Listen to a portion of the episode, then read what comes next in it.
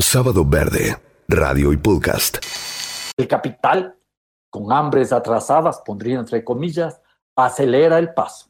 Y estamos viendo cómo en muchos de nuestros países, Colombia, Ecuador, Bolivia, Venezuela, Chile, hay un intento para tratar de recuperar los recursos económicos perdidos forzando la megaminería, que ocasiona tremendos destrozos ambientales, tremendos dolores humanos. Alberto Acosta, economista, ex ministro de Energía y Minería de Ecuador, también habría que incluir a la Argentina en esta idea de lo mega en contraposición a una escala diferente.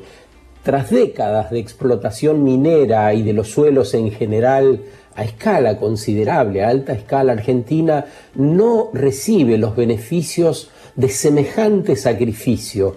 La mitad de nuestra población está fuera del sistema. Afuera es afuera. Afuera es sin comida, sin casa, sin educación ni trabajo suficientes. En medio del fracaso de este modelo cerrado, homogéneo, que no tiene la capacidad de dar contención a los ciudadanos, parte de sus gobernantes insisten con una organización que produce daño. La última expresión pública a la vista de todos es la del gobernador de Chubut, Mariano Arcioni, que tras comprometerse a cuidar el ambiente, acaba de dar un asombroso viraje contradiciendo la voluntad de los vecinos a quien debiera representar mientras dure el mandato transitorio que tiene. El 24 de noviembre se cumplieron 18 años de la marcha No a la Mina que empezó en Esquel en el año 2002, en Chubut. El 23 de marzo de 2003, el 81% de la población dijo no a la explotación minera en una consulta popular. Esa es la ley 5001 que rige aún y es una de las primeras leyes antiminera del territorio nacional. Surgió de ahí, de ese no a la mina, prohíbe la explotación minera a cielo abierto con uso de cianuro. Las principales organizaciones educativas están apoyando la Asamblea, las universidades, la Agencia de Promoción Científica, la Secretaría de Ciencia del Chubut, dicen, adherimos a la firme postura de rechazo a la zonificación minera en cualquier sector de la provincia de Chubut. El artículo 2 de la ley que mencionaba habla de la zonificación que nunca se llevó adelante porque justamente la zonificación implica el sacrificio en un determinado territorio, en un determinado espacio de la provincia. Pero la asamblea y la voluntad de los vecinos se opusieron durante todos estos años férreamente. Por eso el no a la mina es casi un símbolo de la lucha antiminera en buena parte de la región. Siguen en estado de alerta máxima y movilización frente a la amenaza del gobernador. Se movilizaron 8.000 personas en un pueblo donde viven 40.000 sobre todo lo que hace falta acomodar, sobre la mentira descarada, sobre la necesidad de recuperar las dimensiones de lo pequeño como valor para transformar. Sábado Verde hoy va por ahí. Sábado Verde con Sergio Elguezábal y Cruz Roa. Mariano Arcioni es el gobernador de la provincia de Chubut y está hace tres años en el poder. Asumió como vice de el ex gobernador Mario Das Neves, un caudillo muy reconocido que murió de cáncer. Entonces el mando quedó en manos de este Arcioni que prometió que no tocaría el territorio, habló de la salud del ambiente y ahora se ha desdicho también públicamente de un modo rotundo, es decir, está diciendo todo lo que no cumplirá eh, con esa promesa que había hecho. Miren lo que les decía a los ciudadanos antes de traicionarlos públicamente. No a la minería rotundo, por sobre todas las cosas, para proteger nuestros recursos naturales y nuestra belleza naturales. No nos olvidemos que hoy, en Patagonia, hoy tenemos eh, la península, es un patrimonio de la humanidad. Hoy tenemos la suerte de tener los alerces también como patrimonio de la humanidad. Tenemos dos patrimonios de la humanidad muy fuertes. Es decir, para que nosotros podamos vender al mundo. Y eso no se logra justamente por tener el, agua contaminada, por tener el aire contaminado, por estar explotando eh, minería. No se logra, eso se logra justamente por el cuidado que se viene haciendo hacia los recursos naturales. Lo que nos preguntamos es, ¿qué es lo que cambió para el gobernador? Vamos a escuchar a Corina Milán. Es una maestra que vive en los territorios donde se pretende la explotación minera y responde en nombre de la Asamblea no a la mina. ¿Qué es lo que cambió para que ahora el gobernador Arcioni quiera este, zonificar? Bueno, que el gobernador Arcioni debe haber este, transado con las empresas mineras, está en connivencia con el gobierno nacional que también está muy interesado, el secretario Gense, el secretario de Minería, por avanzar con la explotación minera. Y bueno, armó un proyecto a espaldas del pueblo y a la medida de las corporaciones mineras y se descolgó así en plena pandemia eh, y en un momento económico, social, histórico sumamente crítico en esta provincia porque hace tres años que estamos viviendo una de las peores crisis que hemos tenido. Eh, de hecho, los empleados estatales, yo soy docente de la escuela pública, nos deben varios sueldos, un aguinaldo, la deuda se incrementa, estamos, o sea, ya hace tres años que hay constantemente medidas de fuerza y un empobrecimiento muy importante de la población en general. En este contexto en el que todo está tremendamente mal y, que además este, la pandemia está complicándolo todo mucho más, el gobernador Arcioni sale con este proyecto. Bueno, obviamente que eso generó un rechazo popular tremendo y desde estos eh, días atrás, cuando lo dio a conocer hasta ahora, se vienen sucediendo asambleas, movilizaciones y actividades de todo tipo a lo largo y ancho del territorio provincial.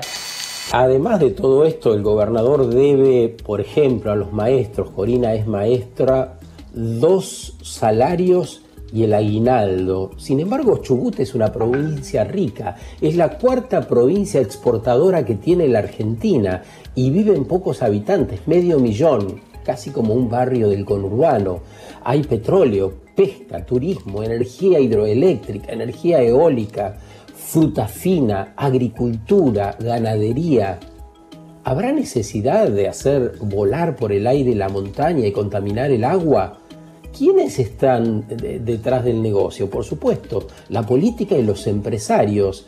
Y ellos suelen interpelar, pero entonces, en estos pueblos que se oponen, ¿dejarán de usar los relojes y las computadoras? Hacen referencia al uso de metales en, la vida moderna. Y Corina que, insisto, es una maestra que vive en los territorios donde se pretende la explotación minera, es una delicia como le responde.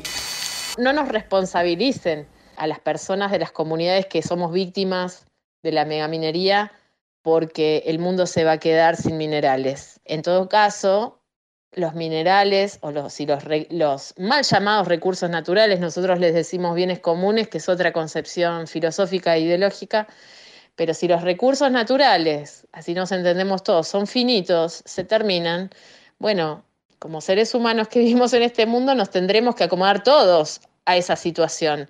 No es que vamos a sacrificar a algunos para poder seguir viviendo de la misma manera. Si hay una escasez de metales, bueno, tendremos que cambiar nuestras prácticas y nuestros modos de consumo todos juntos, como humanidad, no solamente aquellos que nos oponemos a que nos destruyan la vida y el territorio. Eso por un lado. Por otro lado, bueno, eh, también planteémonos qué hacemos, por ejemplo, con, toda esa, eh, con todos los metales de los autos, de los electrodomésticos y de los celulares que se vuelven obsoletos.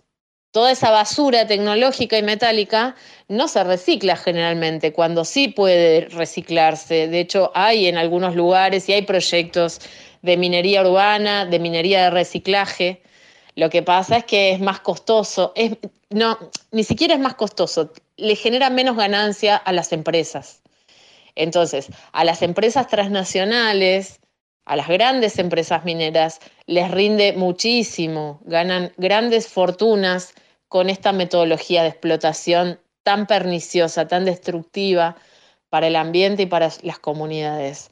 Entonces nadie, eh, justamente son las corporaciones y son los que tienen poder político y económico los que no quieren cambiar la forma de conseguir metales.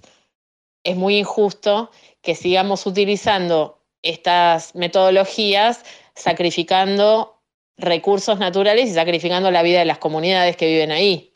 Por eso, así como nosotros decimos, la meseta no es zona de sacrificio, en realidad ningún lugar debería ser zona de sacrificio y deberíamos aprender a utilizar los minerales y los metales de maneras más racionales. Después, por ejemplo, en Esquel, que era un yacimiento de oro, la verdad que yo vivo sin oro, no tengo ni siquiera alianza y estoy felizmente casada. no lo necesito al oro para vivir, pero el agua sí la necesito. Así que de ahí viene eh, el eslogan este, asambleario de que el agua vale más que el oro. No me interesa tener oro y si necesitaran oro, pues bien, vayan a las bóvedas de los bancos, vayan al Vaticano y a tantos lugares que tienen volúmenes gigantescos de oro y utilícenlo. Pero no nos vengan a reventar las montañas y a gastar toda el agua y afectar la salud de la población y de las futuras generaciones de niños porque quieren extraer oro para ponerlo en las bóvedas de los bancos. O sea, hay una irracionalidad también en el sistema extractivo y en el sistema capitalista que lo, lo, sigue alimentando. Y en todo caso, tenemos ya a esta altura que pensar otras maneras de vivir y de convivir con el ambiente, adquirir más conciencia de que el territorio somos nosotros, esto que los pueblos originarios nos enseñan, que nosotros somos hebras de una trama y que lo que le hacemos al ambiente nos lo hacemos a nosotros. Es Corina Milán, es eh, docente eh, en la provincia de Chubut y es una de las participantes de la asamblea No a la mina en Esquel. Tiene una razonabilidad aplastante, en todo caso una razonabilidad que nos permite entender un poco mejor, ¿no, Cruz? A mí me da bronca y me acabo de dar cuenta, al aire.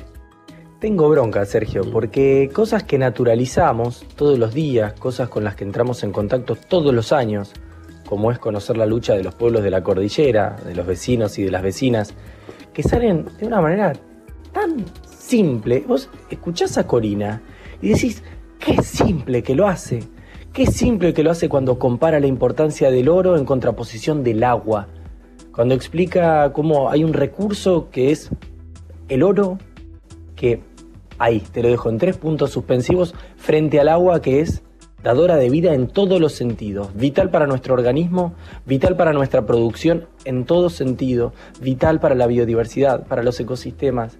Y la verdad que da bronca Da bronca que si Chubut como provincia en el año 2003 prohíbe la, mega minería a cielo abierto, da bronca que asuma un gobernador que les miente en la cara para después volver a activarla.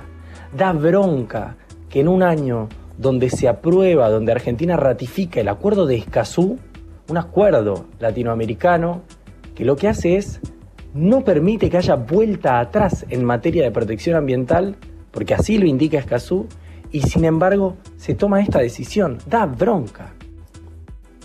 Además, lo que nos dice Corina con tanta razonabilidad es que no hace falta sacar más oro. El oro está desperdigado. Ella dice, está en la bóveda de los bancos, está en el Vaticano, habla de las iglesias, pero también da un dato un poco antes muy bueno, está en todos aquellos aparatos que desechamos. Entonces dice, ¿por qué no nos damos una organización diferente? ¿Por qué no salimos a colectar todo eso que tiramos a la basura, que terminamos enterrándolo y lo volvemos al circuito. Habla de economía circular, de esto que está estudiado, de esto que se impulsa, pero que hay una dirigencia, una representación que no lo alcanza a ver y ahí sí coincido y por ahí te aporto un dato más a, tu bronca. No quiero que te embronques, pero la verdad que da bronca, te calienta que pase eso, ¿no? ¿Qué es lo que haría esta zonificación en la meseta de Chubut, que es principalmente la zona que está como más al norte y centro de la provincia? Bueno, también hacia el este y también hacia el oeste porque es grande. La zonificación mm. que quieren aprobar es grande y que solamente pasa por la Comisión de Recursos Naturales, solamente por una comisión para que su tratado sea veloz esta zonificación lo que haría es permitir la extracción de oro, pero también de plata y de uranio. De ser así, la provincia se va a convertir en una traquina, va a tener una cantidad de agujeros. Es tan grande el territorio de donde se puede extraer, y no solo esto, pensemos en el río Chubut, el río de la provincia de Chubut. El río Chubut, si, nosotros nos acercamos con el mapita y vamos viendo sus distintos lugares, tiene una parte que es un codo, en ese codo es una zona donde se puede extraer uranio. Imagínense, ese codito también es parte del cauce del río, un río que atraviesa a la provincia, que conecta los ecosistemas, un río que es vital. Con este caso, por ejemplo, según indica Pablo Lada, de la Unión de Asambleas Ciudadanas de la provincia, se ha triplicado la cantidad de firmas. Desde que comenzó la pandemia, que los vecinos y las vecinas tomaron otra dimensión de lo que significan este tipo de proyectos en la provincia y se han triplicado las firmas. Hoy Chubut le está diciendo que no a este proyecto, lo que para cerrar dejo picando. A veces nos preguntamos quiénes somos los que estamos aislados por la pandemia. Bueno, en este caso parece que es el gobierno provincial, porque no está escuchando a los vecinos y las vecinas. Sábado Verde. Juntos en el mismo aire. Hoy nos acompañamos con Cristina Calvo, que es directora del programa internacional sobre democracia, sociedad y nuevas economías del rectorado de la Universidad de Buenos Aires. ¿Cómo estás, Cristina? Muy buen día. Muy buen día, ¿eh? muchas gracias por esta comunicación. ¿Cómo imaginas el tiempo inmediato que viene, digo el 2021, pensando en que la exclusión genera falta de participación, la exclusión eh, eh, separa a las personas de la educación, además de que hay hambre y, no tienen techo, ¿no? Mira, es muy, muy justa la inquietud porque creo que hay una pregunta que está en el aire y que todavía no, no, no tenemos la respuesta y que es esa pregunta, ¿saldremos mejores? ¿No? Hace unos meses estábamos hablando bueno, a ver, ¿qué hacemos ya en la pospandemia? Ahora ya no, no hay pospandemia, porque tenemos una pandemia extendida, una segunda ola en el norte del mundo, y a mí me parece fundamental el, poder aprovechar la toma de conciencia, las señales positivas, eh, la mayor sensibilización, ¿no es cierto?, a poner sobre la mesa la necesidad de una ecología integral. Este es un concepto muy importante que tenemos que empezar porque mm, es el modo de empezar a ubicar en el preciso lugar del que nunca se tendría que haber ido a la economía, ¿no? Y que es la economía en relación con el ambiente. La ecología integral es lo que ya nos empieza a, a rediseñar y repensar las políticas públicas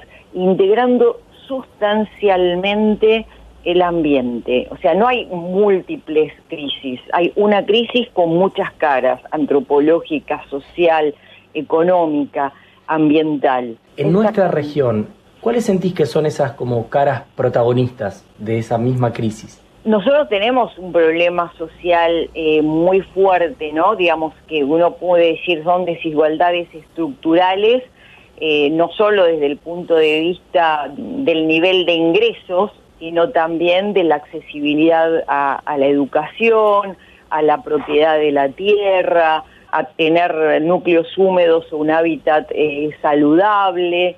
Cuando hablamos de, crisis, tenemos que también ubicarlos en, los contextos y en las prioridades.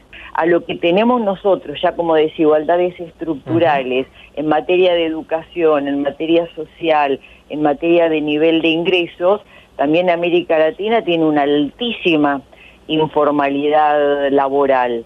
Tiene eh, todavía, digamos, una, una reserva de, bienes naturales eh, muy importante, pero, eh, a ver, las políticas de protección de, de los biomas, de los ecosistemas, son muchas veces manifestaciones de, de buena voluntad, ¿no? Entonces, en, el norte del mundo se dio más eh, a ver la visibilización de la destrucción del estado de bienestar. Fíjate que en Italia, por las políticas de austericidio después de la crisis 2007-2008, los eh, ajustes a, los presupuestos públicos fueron prácticamente en la reducción de este, lo que era, era salud pública, cierre de centros de atención primaria, cierre de centros de, de geriátricos especializados para los más ancianos. Al inicio de la pandemia, Italia tenía una fábrica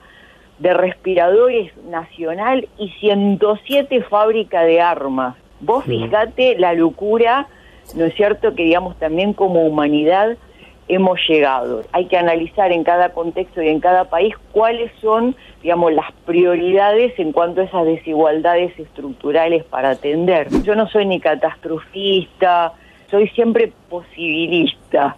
Entonces trato de, de, en cada circunstancia ver como esas ventanas y oportunidades y también las motivaciones ¿no? de muchas personas que quieren justamente eh, aprovechar esas circunstancias para avanzar en cambios estructurales.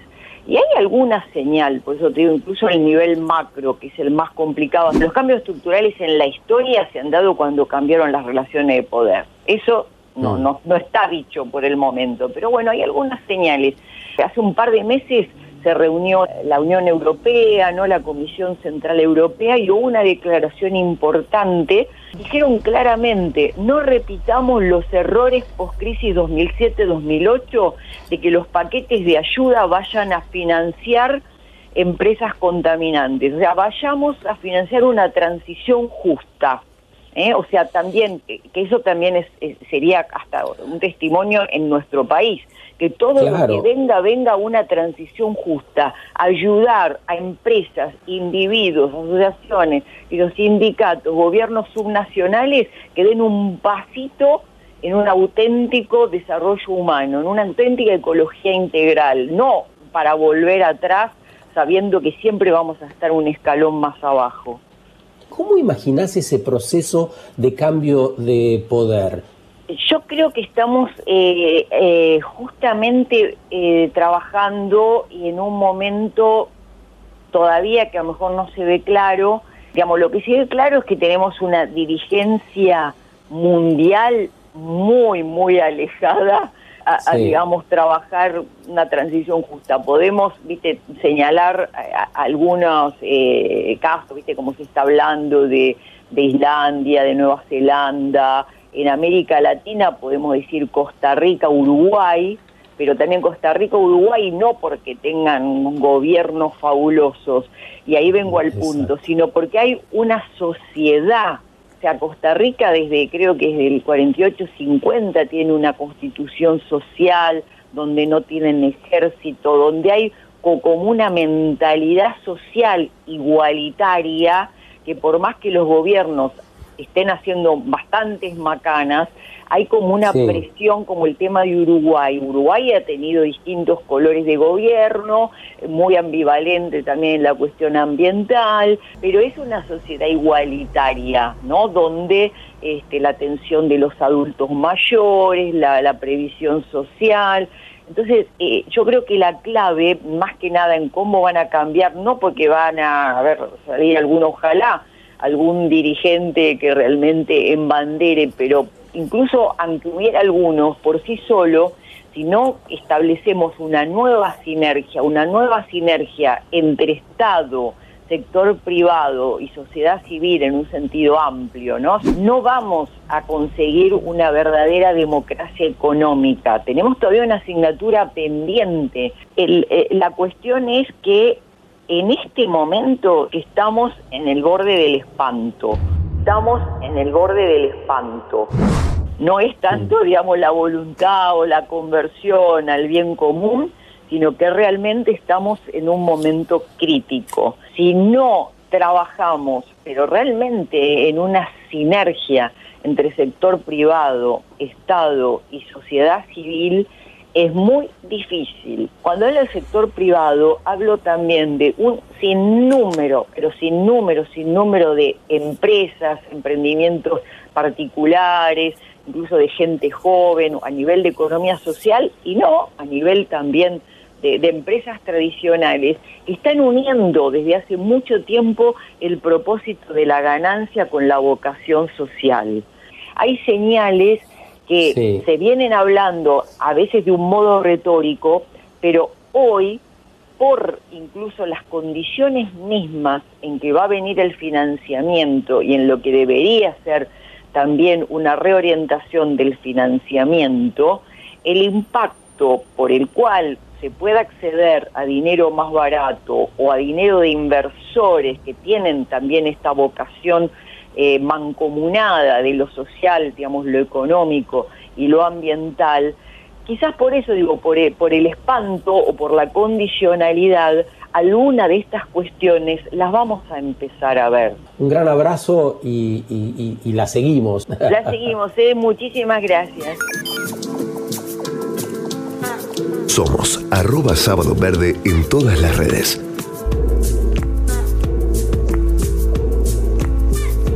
Vamos a convidar a nuestra conversación de hoy a Damián Berseñasi, es médico especialista en medicina integral eh, y docente, eh, gran luchador por la cuestión ambiental, gran divulgador de todo el daño que eh, causa el extractivismo industrial. ¿Cómo estás, Damián? Muy buen día. Hola, Sergio, muy buen día. Vos hablás de recuperar la dimensión de lo pequeño y empezamos este sábado hablando de la mega minería, eh, de la oposición de las asambleas y del daño que ocasiona lo mega. Eh, hablanos de lo pequeño. lo humano es pequeño, y eso tenemos que empezar a aceptarlo y a reconocerlo. Tenemos que hacer esa, ese ejercicio, me parece a mí, en estos tiempos en donde nuestras cabezas están como colonizadas por las lógicas fantuosas de lo faraónico, de lo inmenso, de lo mega, como bien decís vos, y, no hemos logrado asumir, identificar que esa mirada, esa lógica, es la que nos está llevando hacia un un proceso de extinción sin ningún lugar a dudas como especie, pero con el problema que en el medio nos llevamos con nosotros a muchas otras especies que nada tienen que ver con la decisión de, y no de la especie humana, sino del 1% de la especie humana de transformar al planeta en un gran mercado de las finanzas. ¿no? Creo que eh, nosotros necesitamos aprender de quienes saben más que nosotros. Y quienes saben más que nosotros no son un grupo de científicos que obtuvieron títulos en alguna universidad también colonizada seguramente, sino que son los microorganismos, son eh, las abejas, son las lombrices, las hormigas, digo, esas eh, formas de vida que han logrado organizarse solidariamente, y para mí ahí está la clave, en la solidaridad, en lo comunitario, en los encuentros a partir de la identificación de la necesidad de existir colectivamente me parece que en, esos lugares, en esas especies, en esos pequeños, nosotros tenemos mucho para aprender. Tenemos para aprender cómo se dan los procesos de resistencia, los procesos de organización y de aprendizaje colectivo, los procesos de trabajo colectivos sin explotación, sin reventar a unos para que, eh, para que termine su vida lo más rápido posible, sino para eh, con la lógica de ir logrando una construcción que entre todos permita que cada uno en su lugar, en su espacio, cumpla el rol que naturalmente tiene que cumplir en función de los ciclos vitales y no de las necesidades del mercado. Y esto es muy insistente, Sergio, porque yo creo que lamentablemente nos han hecho creer y nos han hecho hasta, entre comillas, naturalizar que el mundo y la vida gira alrededor de los tiempos eh, individuales de los seres humanos y los tiempos que marca el, mercado financiero y, esa, esa, lógica que todo lo hipereconomiza, que todo lo tecnologiza. ¿Cómo sentís a la juventud en, como, como también como individuos, como, como sujetos que están detrás de este intento de cambio y de cambio de lógica? Creo que sin dudas el, empuje que le están dando las nuevas generaciones de, de, militantes, de activistas, de, personas que se advierten de que ya no hay margen para seguir haciéndose los distraídos, es clave para poder mm. introducir estos temas en las agendas del Estado, que si bien tiene discursos bonitos, eh, y no hablo solo de Argentina, hablo a nivel global, ¿no es cierto? Eh, sigue sin tomar las decisiones que tiene que tomar para que esto cambie. Entonces me parece que ahí yo sí rescato sin dudas el rol que tienen las organizaciones de, personas que tienen menos edad que nosotros, pero que tienen una energía vital eh, muy importante. Y ahí yo quiero hacer también algo que leí hace poquito, ¿no? que en realidad no es que los jóvenes son el futuro, los jóvenes son el presente y fundamentalmente son las víctimas de lo que esto va a vivir, porque son ellos quienes van a tener que vivir en un territorio absolutamente arrasado, en un territorio donde acceder al agua ya, ya hoy es un privilegio de clases. Hoy acceder al agua en Argentina es un privilegio, no es un derecho, porque tenemos una gran parte de nuestra población viviendo en nuestras ciudades que no tienen acceso al agua segura. Y eso es inadmisible en un país como el nuestro.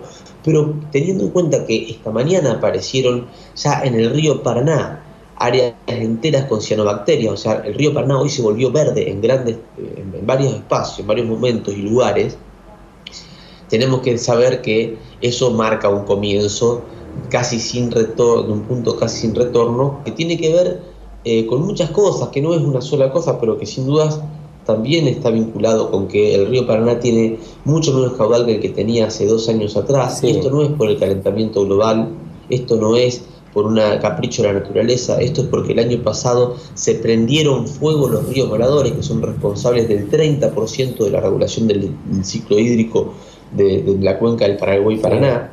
Esto es porque mm. este año ardieron 400.000 hectáreas de humedales ante la mirada absolutamente cómplice de todos los niveles del Estado, que recién en junio se dieron cuenta que estaba mal prender fuego los humedales y salieron con recursos insuficientes a intentar resolverlo y tuvieron que esperar que venga la lluvia para poder sentir un poco más de alivio. Mm. Digo, mm. ahí es donde yo creo que hay que poner el eje. Creo que los jóvenes, las jóvenes generaciones, las nuevas generaciones, tienen un rol fundamental en esto, que creo que es casi un rol de supervivencia. Te mandamos un abrazo grande y agradecemos tu participación. Muchas gracias a ustedes, les mando un fuerte abrazo y sigamos sembrando que, aunque parezca que no, eh, el futuro puede estar ahí al alcance de nuestras manos. Si no escuchas al planeta, nos escucharás a nosotros. Activar, activar y activar. Esa es nuestra conversación. Sábado Verde, radio y podcast.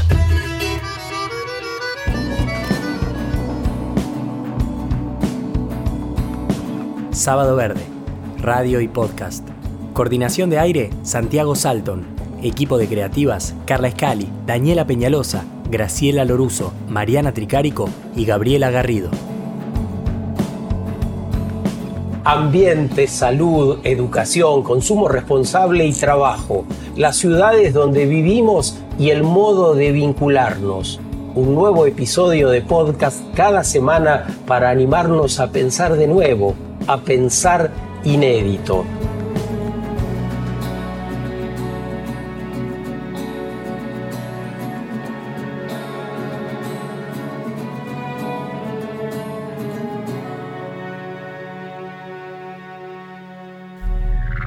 Fue una producción de Alien Audio Labs. Alien.audio.labs.